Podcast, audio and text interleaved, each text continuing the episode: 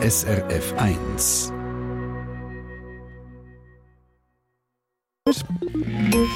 SRF 1 Ratgeber Medizin.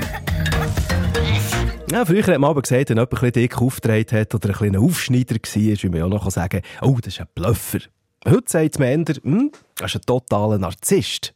Aber was genau ist ein Narzisst oder eine Narzisstin? Der Regula Zender von der SRF Gesundheitsredaktion. Narzissmus ist auch so alt wie die Menschheit selber.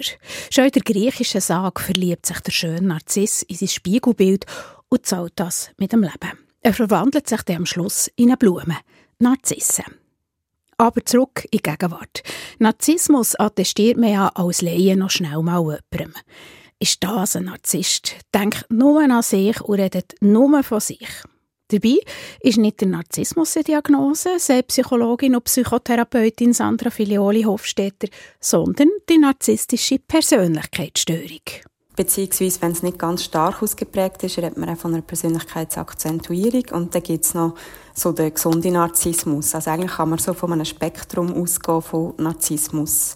Beim gesunden Narzissmus hat man ein gesundes Selbstvertrauen, einen gesunden Selbstwert und traut sich auch etwas zu, ohne gerade aufzuschneiden. Darum, ein bisschen Narzissmus ist in uns allen drin, sagt Psychologin. Zurück zum Narzissmus, wie wir Laien sagen, oder eben der narzisstischen Persönlichkeitsstörung. Der Hauptunterschied zum herkömmlichen Narzissmus, wo wir so in der Umgangssprache meinen, ist, dass nicht nur Egoismus und Selbstbezogenheit im Vordergrund steht, sondern dass der betroffene Mensch auch sehr stark empfindlich ist gegenüber Kritik und dass er auch eine mangelnde Empathiefähigkeit hat, dass er sich nicht so gut in andere Personen hineinversetzen kann. Es ist darum nicht erstaunlich, dass narzisstische Persönlichkeitsstörungen nicht so viel in der Psychotherapie anzutreffen sind. Und doch suchen sie manchmal Hilfe. Zum Beispiel, wenn Beziehungen immer wieder scheitern. Dass sie zum Beispiel eben ihrem höheren Selbstwert nicht gerecht werden und zu Depressionen entwickeln.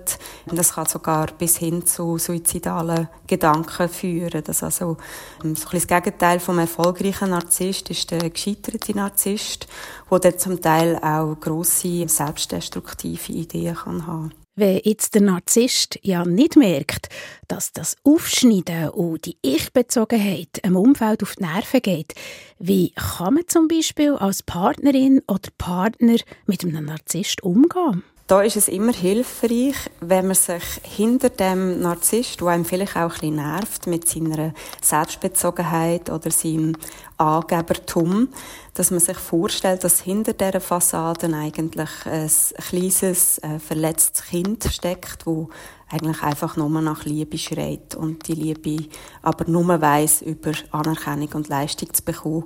Darum empfiehlt die Therapeutin, dass man Mitgefühl hat, weil Narzissten die Verletzungen aus der Kindheit immer noch mit sich umtragen. Bei allem Mitgefühl. Es kann einfach auch nerven, wenn der Partner nur auf sich bezogen ist. Was macht man da? Einfach sagen, ah, das nervt, deine Blöfferei, das nützt sie nicht. Besser ist, Fragen zu stellen, im Sinne von, du, ist dir eigentlich aufgefallen, dass du dort, zum Beispiel an diesem Familienessen, eigentlich nur von dir geredet hast?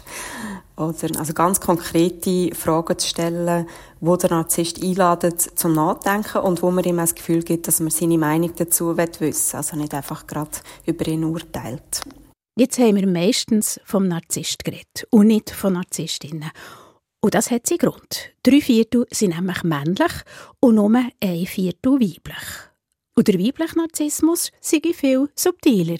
Der weibliche Narzissmus kann sich zum Beispiel so zeigen. Dass sich bestimmte Frauen sehr stark über ihr Kind oder ihre Kind definieren und sozusagen Kind zu einem erweiterten Selbstwertgebiet machen. Also dass quasi der Erfolg der eigenen Tochter ganz, ganz wichtig ist für mich, dass ich mich gut fühle. Das ist ein, ein subtil gelebter Narzissmus, dass man sich eigentlich Anerkennung über Kind holen will und dass man Kind trimmt zu Leistung. Leistung, mangelnder Selbstwert, selber blöffen oder blöffen mit dem Kind. Ja, der Narzissmus hat wirklich ein grosses Spektrum. Und darum ist Narzissmus so Thema heute Abend in der Gesundheitssendung Puls. Am 9 Uhr am Abend, Fernsehen SRF 1. Und dazu gibt es auch einen Chat, wo ihr jetzt schon eure Fragen stellt, zu finden unter srf.ch. Von dort auf Puls und auf den Chat. SRF 1, Ratgeber Medizin. Und jetzt gibt es den Traufer für euch an diesem Montag. Eine Sendung von SRF 1. Mehr Informationen und Podcasts auf srf1.ch.